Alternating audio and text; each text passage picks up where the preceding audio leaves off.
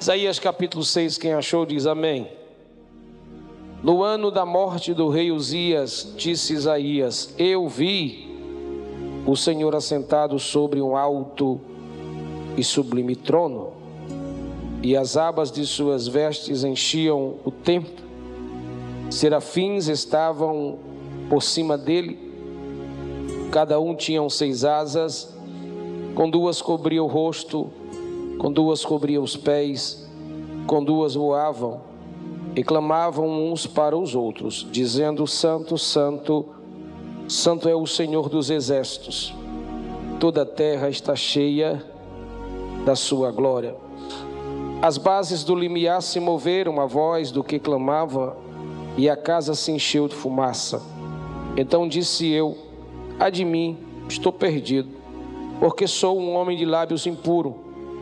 Habito no meio de um povo de impuros lábios e os meus olhos viram o Rei, o Senhor dos exércitos. Então um dos serafins voou para mim, trazendo na mão uma brasa viva que tirara do altar com a tenaz. Com a brasa tocou a minha boca e disse: Eis que ela tocou os teus lábios, tua iniquidade foi tirada e perdoado o teu pecado. Depois de tudo esse acontecimento e revelação, foi que eu ouvi a voz do Senhor que dizia: A quem enviarei? Quem há de por nós? Disse eu: Eis-me aqui, envia-me a mim. Deus eterno, maravilhoso Pai, fala conosco através da tua palavra. Senhor, toca a nossa mente cansada, limitada, para que possamos entender grandes coisas da tua palavra. Revela-nos, inspira-nos, ó Deus, ilumina a nossa mente, o nosso coração diante dessas verdades é o que eu te peço no nome de Jesus. Amém. E amém. Tome assento. Com paciência, me dê alguns minutos. Prometo a vocês que não passo das 5 horas da manhã. Vontade eu tenho, força que não dá. Eu quero nesta noite pregar sobre experiências que mudam a nossa história. E eu quero dividir com vocês também algumas experiências que o Espírito Santo tem nos dado através da palavra e através da nossa caminhada, da nossa vida. Esse texto que nós lemos, ele relata uma experiência que Isaías teve com Deus. Esta experiência aconteceu no momento de crise existencial, familiar e também ministerial. É Deus que tomou a iniciativa, foi Ele que tomou a iniciativa de envolver o profeta em uma experiência a fim de levá-lo a um nível de vida mais profundo com Deus. Este fato ele ilustra a nossa vida. Essa história ilustra a nossa história indicando que Deus sempre nos levará a uma experiência para que haja mudanças necessárias e urgentes em nossa vida. Escute isso, é Deus que toma a iniciativa de nos levar a mudanças, ainda que a gente não queira.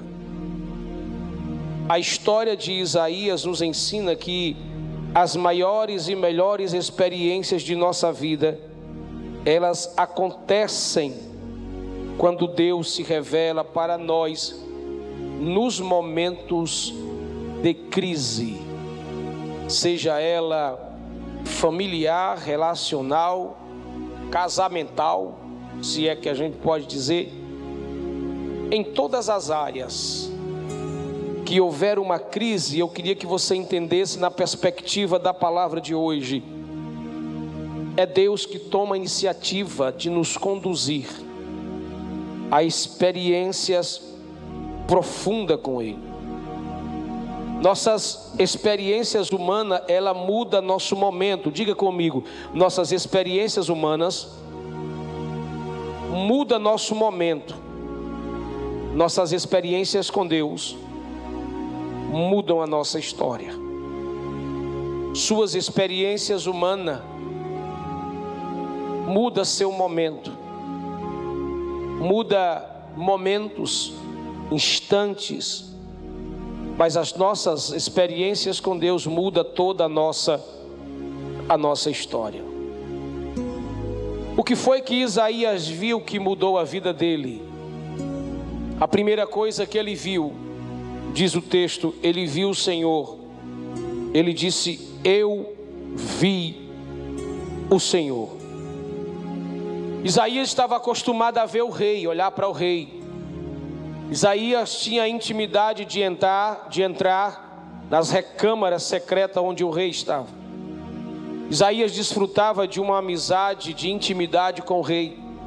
Alguns teólogos, estudiosos, historiadores dizem que ele fazia parte de uma genética de herança dos principais daquela época da família do rei. Então Isaías ele estava acostumado a ver o rei. E ver o rei aqui significa viver na excelência. Aí a Bíblia diz que Deus tira o rei. Tira o rei. Enquanto Isaías estava limitado em ver o rei, Isaías era um profeta comum, ainda que você olhe do capítulo 1 ao capítulo 6, ele um cara que está no culto, pregando, falando, sendo usado por Deus para a nação, mas é no capítulo 6 que a vida dele muda nos dando um indicativo que não a gente não pode se acomodar nesta ideia de culto, igreja. De achar que vir para a igreja tá bom, sentar aí tá bom, trazer a Bíblia tá bom, cantar tá bom, tá? Fazer parte de um hall de membros de uma determinada denominação, tá bom, tá perfeito, tá tudo OK. É interessante que do capítulo 1 ao capítulo 5 ele é uma pessoa. No capítulo 6, Deus entra em cena. E preste atenção nisso, que isso aqui é muito forte. Deus entra em cena matando. Deus entra em cena tirando. Deus entra em cena desocupando um trono. Deus entra em cena tirando alguém. Porque Isaías olhava para o rei, se espelhava no rei, gostava do rei, aplicava-se ao rei. Diga para alguém: cuidado com pessoas que você idolatra.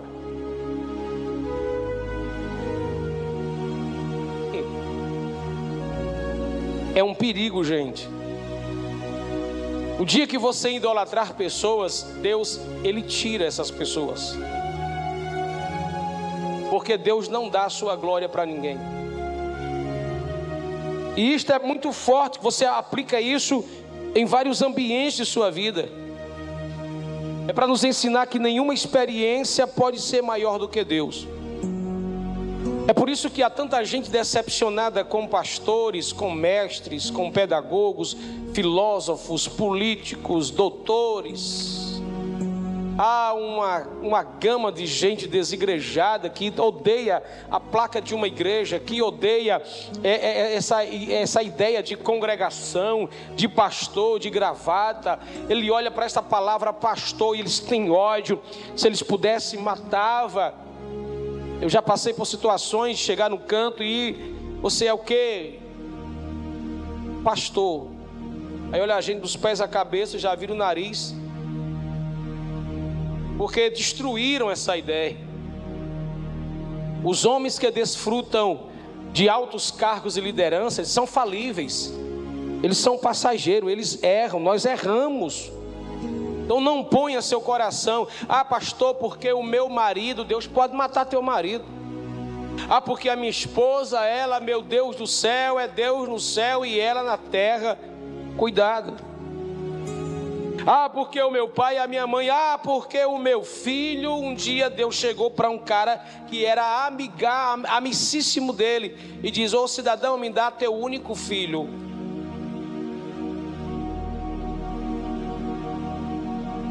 Então, a primeira experiência que muda Isaías é que ele viu o Senhor. É impossível ver Deus e ainda manter idolatria na terra. Quem ver Deus muda sua concepção de quem era o outro. Quem ver Deus entende as limitações de quem era o outro. Quem ver Deus não carrega mais ninguém no coração. Quem ver Deus não diz que agora eu tenho um ídolo, que eu tenho um astro. Quem ver Deus sabe que Deus é a supremacia. Você entende isso? Diga amém. Segunda coisa que Isaías viu foi o trono. Primeiro, ele ver Deus. Segundo, ele ver o trono. Ele disse: Eu vi o Senhor assentado no alto e sublime. Alto e sublime trono. A visão do trono fala de soberania, de grandeza, de domínio. Isaías estava acostumado com o trono limitado do rei. Todas as vezes que a gente olha para alguém que está sentado em uma cadeira de uma grande instituição política, sei lá, acadêmica, religiosa, a gente olha com, com às vezes com o olhar de que ali é o máximo da vida. Vou dizer uma coisa para você: Isaías, esse mesmo profeta, ele que diz que Deus é quem põe e quem tira do trono os homens, porque ele conhece o coração, ele sabe o tempo de todas as coisas. Então ele vê o Senhor, quando ele vê o Senhor, ele já muda, porque ele estava apaixonado por Uzias, estava acostumado com o rei Uzias, e Uzias já não estava mais fazendo bem para ele. Deus tira ele para aparecer no lugar de Uzias e dizer: Ei, eu é quem sou, eu é quem faço, eu é quem posso, a tua vida está nas minhas mãos. Uzias sou eu que comando, eu que tenho o controle de todas as coisas. Pare de olhar para o homem, diga para alguém: pare de olhar para o homem e olhe para Deus para você não se decepcionar. Aí ele baixa um pouco da visão, e quando ele baixa um pouco da visão, ele vê o trono, então ele vê a soberania, ele vê a grandeza, ele vê o domínio, ele vê o poder de Deus. Escuta isso, por favor. Cuidado para você não se limitar aos tronos humanos achando que os homens são grandes e poderosos. Quem olha para o trono de Deus e enxerga o trono de Deus aprende uma coisa que muita gente não aprende: é que quem olha para aquele trono entende que nós somos dependentes do Senhor. Eu não sei se você já ouviu isso, mas é do trono que veio a resposta. É do, do, trono que veio o domínio, é do trono que veio a criação, é do trono que saiu. Se ele está sentado nesse trono, é nesse trono que ele vai julgar o mundo, as nações, os homens, o pecado, a, just, a injustiça, Satanás, seus demônios, nesse trono, trono de poder. Ele está dizendo: Eu estou sentado. Esse trono nunca foi desocupado. Ninguém tira Deus de lá. Agora, só para você dar um glória, é deste trono que a tua vida está viva e acesa.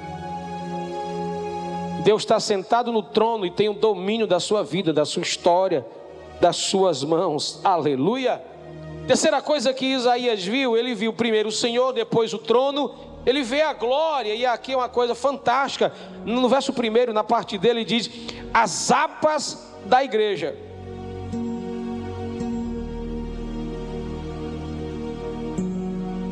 Em outras versões tem as pontas de sua veste tocavam o templo. Você sabe o que é o manto de um, uma roupa ilustre de alguém?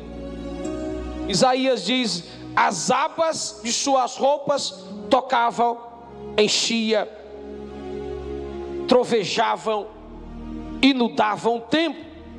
Isaías está vendo a glória de Deus transbordando dentro do templo na igreja, no culto.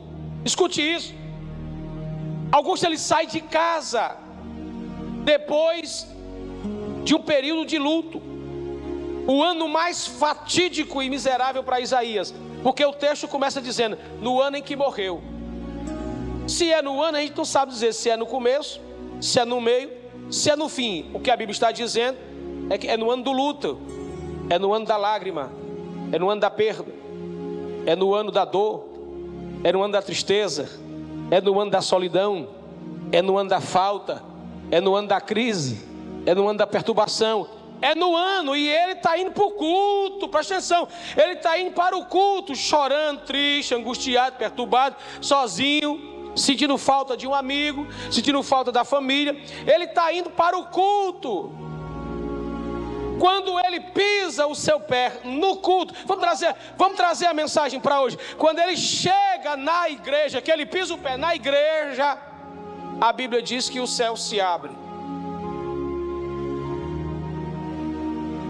Olhe para mim, via de regra, não necessariamente, mas Deus gosta de abrir o céu diferente quando a gente chega na igreja.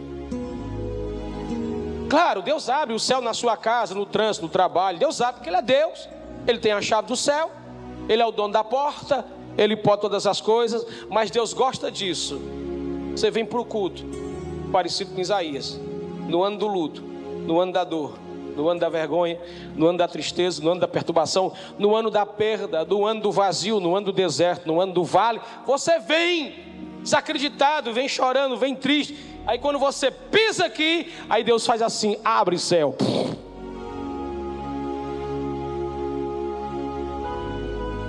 Aí o que é que ele vê? Ele vê o manto de Deus enchendo a igreja. Preste atenção. A igreja, o templo, não estava cheio de gente, mas estava cheio da glória. O templo, a igreja, não estava cheio de gente rica, mas estava cheio da riqueza do céu. O templo não estava cheio de pessoas filósofas, entendidas e mestres, mas a igreja estava tomado pela sabedoria divina.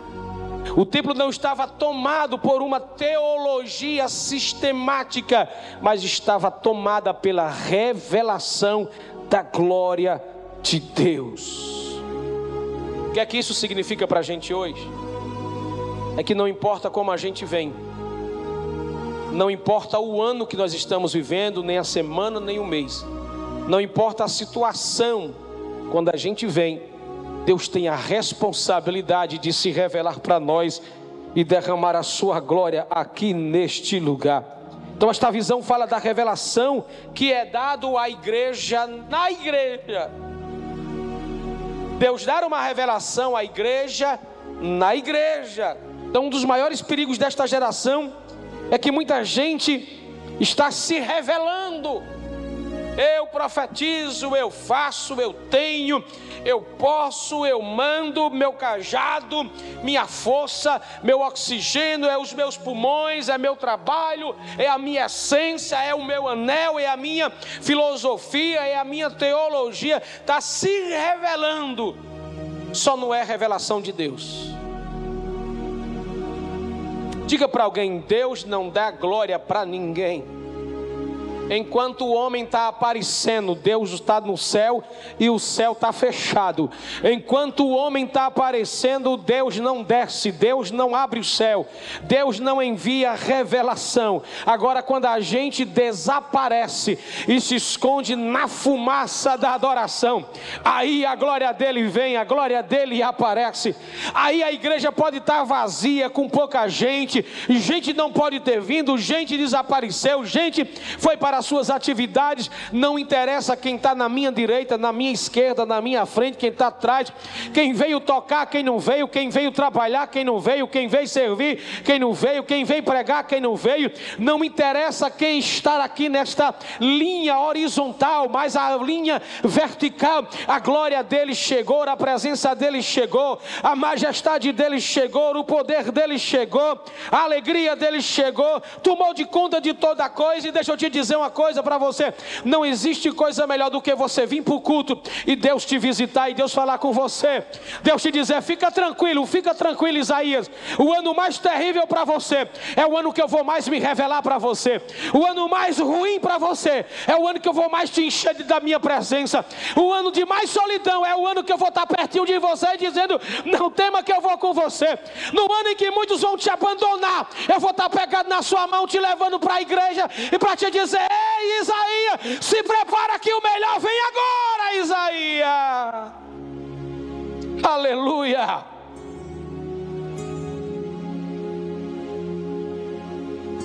A gente às vezes chega assim no culto, não é não? A gente vem só como diz o Eduardo, hoje eu estou só o bagaço. Ô, oh, tá no canto certo, ele pega os bagaços da gente. Junta esse bagaço aí e faz um vaso de novo zerado. Oh glória. Quarta coisa que Isaías viu ele viu o comportamento dos serafins. É, verso 2: serafins estavam por cima dele, cada um tinha seis asas, com duas cobriu o rosto, com duas cobriu os pés e com duas voavam. Escute isso: serafins eram seres que assistem à adoração diante de Deus, seis asas. Com duas ele cobriu o rosto, diga comigo, temor. Eles não suportam olhar para a glória. Ele se esconde da glória. Eu não sei se você entende essas coisas, mas eu fico aqui com a minha mente pequena, limitada, sabe, falível, ruim, imaginando os seres que são espirituais da presença da glória, não suporta olhar para Ele. Eles têm seis asas e a primeira coisa que eles fazem é temer a Deus. Eles nem olham com duas asas, a Bíblia diz que ele, eles cobrem os pés, diga comigo, reverência. Aí a gente quer vir para a igreja de todo jeito. Gostei do glória a Deus. A gente vem para o culto de todas as formas, de toda maneira. A gente vem para o culto como quem vem para o shopping, como quem vai para a praia. A gente não respeita o ambiente, a gente não respeita. É interessante, né, irmão? Lá no trabalho você não entra assim. Lá na, nos departamentos jurídicos você não entra, tem uma ordem lá. Veste a calça, põe a camisa. Aí na igreja a gente quer vir de qualquer jeito. Aí a gente vem mascando chiclete, a gente vem como quem vem, tô nem aí pra vida, vamos lá passear, ver a galera, ver todo mundo, participar do culto e vamos ver o que é o melhor, e tá, tá, tá, e tá, tá, tá. O Serafim tá ensinando pra gente, sabe o quê? Vocês não sabem cultuar. Diga para alguém, culto é envolvimento. Diz: o culto tem que ter temor, reverência, e aí entra as outras duas asas, com duas voavam, dependência. Até para eles voar, eles dependem de Deus. Só voa, e preste atenção: esse Deus é espetacular. Está no livro dos Salmos. Deus gosta de passear. E é, é, está na Bíblia. Diga para alguém: quando Deus quer fazer coisas novas, Ele chama os serafins, eles abrem as asas, Deus senta sobre essas asas e passeia pela terra.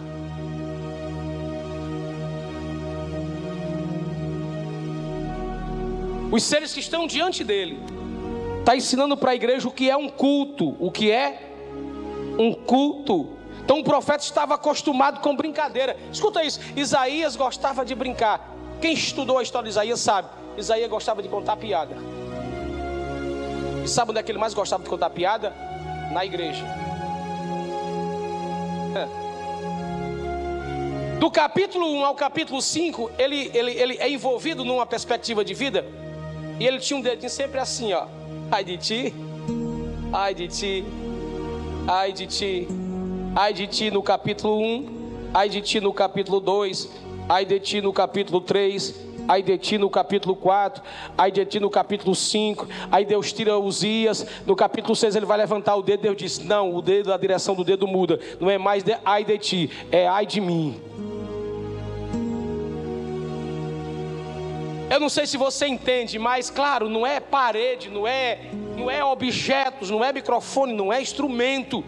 Mas espiritualmente, gente, esse ambiente, ele é consagrado ao Senhor.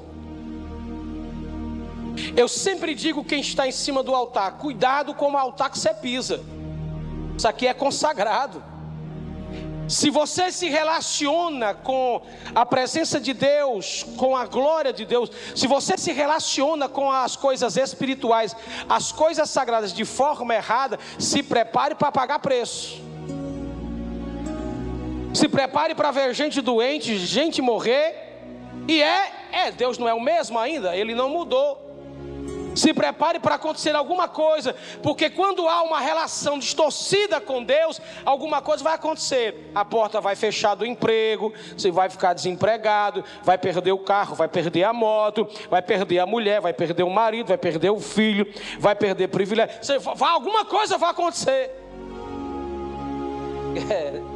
Difícil dar glória agora, mas vai dar certo. Qual é a quinta coisa que Isaías viu, gente? Ele viu o culto do céu. Até então não tinha culto. Até então é só conhecimento. Agora entra o culto.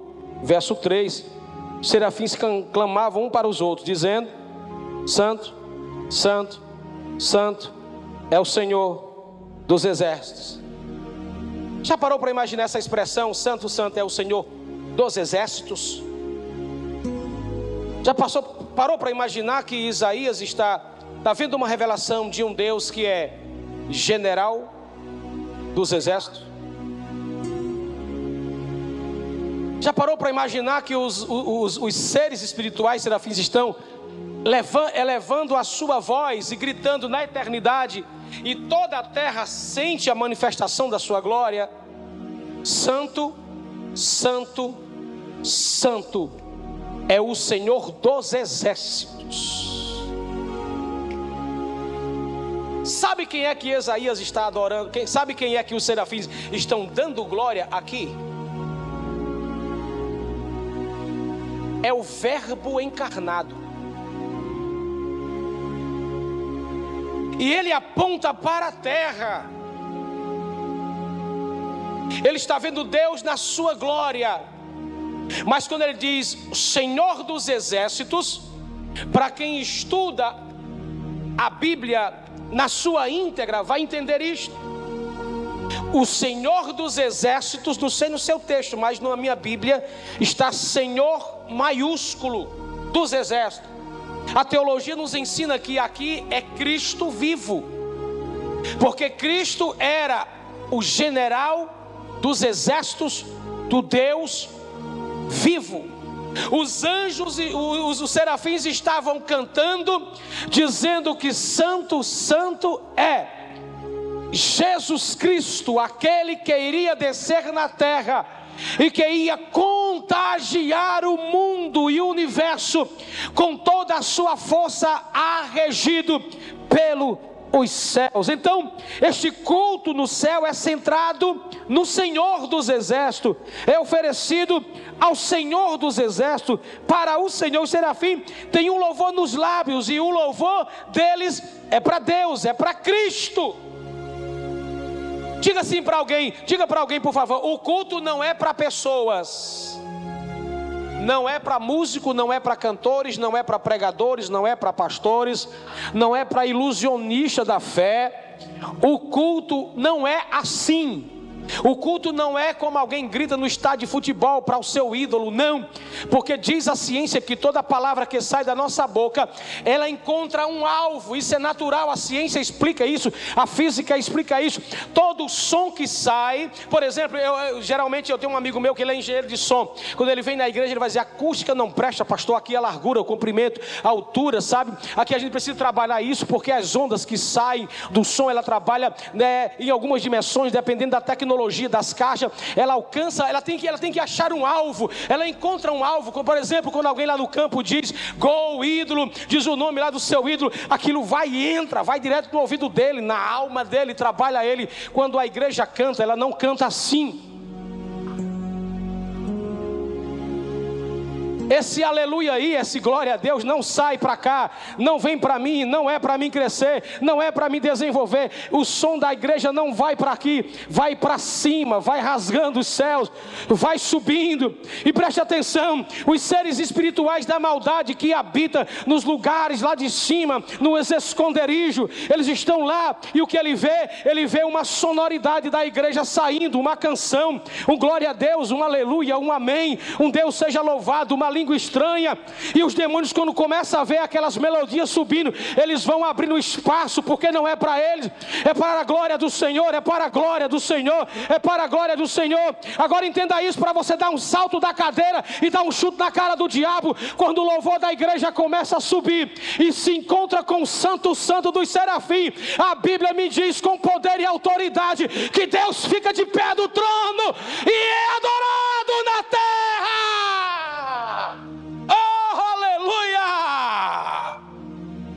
De glória para Ele. Ah.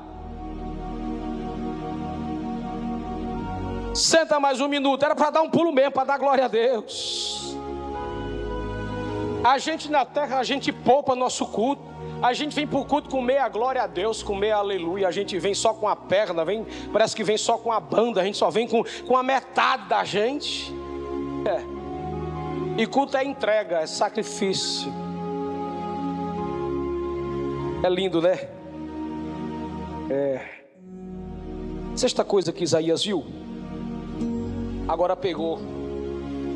Isaías viu a sua própria impureza. Verso de número 3. Ai de mim. Estou perdido. Porque sou um homem de lábios impuros. E aí pega todo mundo e habito no meio de um povo de impuros lábios. E o pior é aqui: os meus olhos viram o Senhor. Estou ferrado. Me ferrei hoje no culto. Hoje Deus me pegou. Porque eu vim a semana, o mês, o ano, o tempo todinho. Eu tenho tantos anos de igreja Canaã tenho tantos anos na Assembleia de Deus, na Batista, eu tenho tantos anos na Igreja Presbiteriana, eu tenho tantos anos na Metodista, Quadrangular, eu tenho tantos anos de igreja aqui, assim, assim, sabe? Mas hoje Deus me pegou. Pois é, Deus não está limitado à sua placa. Sempre tem um dia que Deus se encontra com a gente. E quando Deus se encontra, gente, é para Deus mudar alguma coisa na gente. Preste atenção: quando Deus se revela, a primeira coisa que a gente sente é que a gente é pó. Eu desconfio quando alguém diz: Foi muito poder, pastor, que eu rodei, que eu caí. Beleza. Quando você se levantou, o que é que mudou em você? Não mudou nada. Então tá errado essa queda. Pastor, eu tive um sonho, um arrebatamento de sentido, e sabe, pastor, eu, eu, não vi, foi mais nada. E quando eu me levantei, não, estava só sentindo, mas não estava entendendo nada. Você está sendo enganado com alguma coisa. Diga para alguém: Deus nunca te envolve numa experiência para você sair vazio. Deus te envolve em uma experiência para você ficar marcado para o resto da vida. É. Lá vem Jacó fugindo. Aí Deus diz: Espera aí. Aí Deus sopra no ouvido do sogro. O sogro vai lá e Deus projeta tudo. Aí o sogro se encontra com ele, se resolve. Ele diz: Pronto, agora eu posso ir em paz, vou voltar. Ele pensa que é assim é. Aí ele vai, quando ele vem, vem uma notícia que é: Teu irmão está vindo aí com uma, um rebanho de gente para lhe pegar e para lhe matar. Ele disse: E agora? Aí ele disse: Rapaz, vou passar o povo vou ficar desse lado de cá. Aí Deus desce. Deus. Aí você conhece a história. Ele troca tapa, troca tapa, troca tapa, aquela coisa toda, e lá vai, lá vai. Nossa linguagem aqui. Aí Deus vem e faz assim, ó. Pá! Juntura da coxa. Antes dessa pancada, Antes dessa perfuração, antes dessa marca, antes dessa experiência, Jacó sabia correr, sabia pular, sabia enganar. Seu nome significa enganador, suplantador, mentiroso. Ele vai vivendo essa vida de um lado para outro, e lá vai, lá vai, lá vai. Aí ele, antes do val do Jaboque, palavra val do Jaboque significa aquele que corre, aquele que queria sempre correr. Deus pegou ele antes do val do Jaboque, antes de se encontrar com seu irmão, furou sua perna. Jacó, agora lá vai Jacó.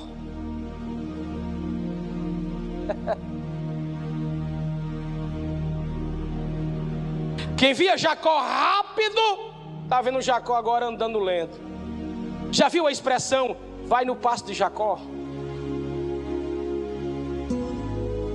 Diga para alguém, o passo do Jacó é devagar, é lento, mas tem unção tem graça, tem experiência, tem força, tem mudança, tem poder. Deus toca na juntura de Jacó e já trata com Esaú. Diz para alguém: Deus te fere, Deus te marca, põe um espinho, mas trata com seus inimigos também. Aí o encontro é lindo. O encontro dá certo, há perdão, há resolução. Gente, escuta isso. Deus não perde os seus para ninguém. Pastor, meu marido dá trabalho que só um jumento de carga grosso, ruim, ignorante. Deixa Deus chegar perto dele lá no val do Jabó para tu ver. Vai votar lindo, maravilhoso, amoroso, crente, mais crente que você. Pastor, como é que eu vou reconhecer? Você vai ver, vai perceber. Você vai, você vai entender. Quem está entendendo diz amém. Aí Deus pega Isaías e marca ele. Como? Deus muda a fala. Falava palavrões, não fala mais. Contava piadinha indecente, não conta mais. Seus lábios não é para mentir, não é para fofocar, não é para falar mal. Seus lábios é para produzir aquilo que é santo, santo, santo é o Senhor dos exércitos. Tem alguém entendendo? Diga glória a Deus. Deixa eu pular algumas coisas para a gente terminar. O que é que essas experiências com Deus mudam em nós? Três coisas devem mudar em nós quando a gente vive experiências com Deus. Primeira coisa que deve mudar é o nosso modo de viver, estilo de vida. Eu não acredito num Deus que está na minha vida, que fez morada na minha história e que eu vivo sempre a mesma coisa sem mudanças. Em Apocalipse, Jesus disse para a igreja: Eis que faço nova todas as. Não é eis que faço nova só algumas coisas, é eis que faço nova todas. A Bíblia está dizendo que em Deus nós vivemos novidades de vida, dioturnamente. Pastor, mas eu não estou vendo nada acontecer. Pois abra os olhos, mulher. Preste atenção no que é que Deus está fazendo. Observe num todo. Olhe para você e veja se há mudança aí. Se não houver, então está na hora de ter um encontro com Deus radical. Quarta-feira passada nós estávamos no João 23, estava, nós estávamos ouvindo a minha sobrinha pregar. Ela disse uma frase muito interessante. Antes de alguém ter um problema com alguém, tem um problema com Deus. Vou dizer, antes de você ter um problema com alguém, você tem um problema com Deus. E o problema com Deus tem que ser resolvido. E não se resolve o problema com Deus dando dízimo e oferta, comprando Deus. Não se compra proposta com Deus. Pastor, o que é que eu faço? Você tem que ser o culto dele. Ele não quer sua casa, não quer seu carro, não quer sua moto, não quer seus bens, não quer sua inteligência, não quer seu anel, não quer seu conhecimento, não quer sua filosofia, não quer nada seu. Deus quer seu espírito pertence a Ele. Sua vida, sua vida. Aí a partir de aí você começa a viver uma mudança radical na sua vida. Então Deus tira, guarda esta frase: Deus nos tira do conforto das mesmices e nos coloca nos confrontos das mudanças. Deus nos tira do conforto das mesmices, a mesma coisa. Eu encontro às vezes com irmãos de igrejas que eu já passei, irmão, é a mesma ladainha sempre. É a mesma coisa. É, é, é, é igual aquelas pessoas super acomodadas e quer viver debaixo daquela sombra. Ah, ah, ah, ah. Olha, eu sou muito, eu sou, eu sou muito, eu sou muito radical. Estou sendo até leve com o pessoal do louvor. O Eduardo já sabe, rapaz, passei para ele, a gente divide as coisas. Eu disse: olha, Tira a negada da sombra. Ah, porque eu só canto assim. Pois aprenda a cantar diferente.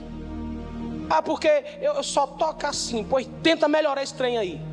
Eu sou obrigado a pregar melhor todo dia, a estudar um texto todo dia, a ler a Bíblia o dia todo, todo dia. Eu sou obrigado a orar mais, a jejuar mais. Eu sou, eu sou obrigado a melhorar algumas coisas. Eu sou, eu sou, eu sou, eu sou impactado da pressão espiritual de estar fazendo mudança. Vamos mudar, vamos mudar. Aí as pessoas que se acomodam ficam numa sombra de mesmice. E preste atenção, é essa mesmice que mata a gente. Ela esfria a gente, deixa a gente velho, ranzinzo, zangado, chateado e cria teia de aranha na nossa fé. Aí a gente chega na igreja, gosta de fazer reforma. Dá quanto tempo isso aqui feito? Ah, tanto tempo, já está ficando velho, acabado. Bora mudar para dar uma expectativa. Porque quem senta aí, irmão, quer esperar o melhor da gente. Sim ou não?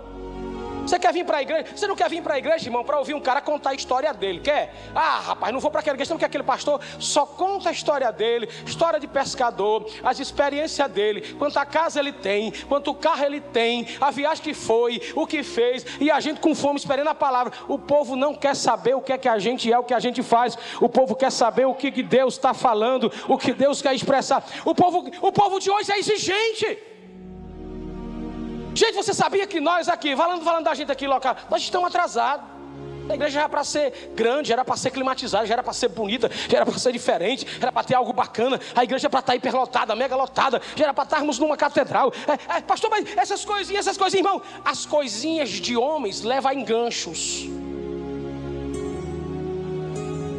Aí eu fico lutando aqui, doido para colocar aqui, ó, carpete novo, bonitinho, marrom, e, e trabalhar. E aí uma luta, a gente, vamos lá, vamos fazer, vamos fazer, chegando no nosso aniversário, novembro aí, quero fazer coisa grande, vamos, vamos chamar o povo. É?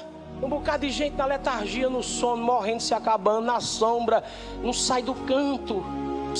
Escuta isso. Quanto mais você faz para Deus, mais Deus faz para você. Se você tem coragem, para se você tem coragem, diga para alguém: quanto mais você trabalha para Ele, mais Ele abre portas para você. Olha para mim, você acha que Deus é injusto? A Bíblia diz que Ele é de paz, justiça e alegria no Espírito. Ele é Deus de justiça. A gente não perde tempo fazendo algo para Deus nós não perdemos fazer algo para Deus. Nós estamos fazendo algo para Deus, Deus já fez. E tudo que a minha mãe dizia assim, meu filho, tudo que você fizer para Deus em excelência, em quantidade, em exuberância, ainda é pouco para aquilo que Ele já fez por você. Então escute isso, a gente precisa viver diferente, sair dessa mesmice, dessa letargia, sabe, pastor? É porque a minha, mãe dizia assim: meu filho, por favor, se for cantar o da harpa, no, no, pelo amor de Deus, não cante morrendo, não, com aquele negócio de ave, ave, ave Jesus.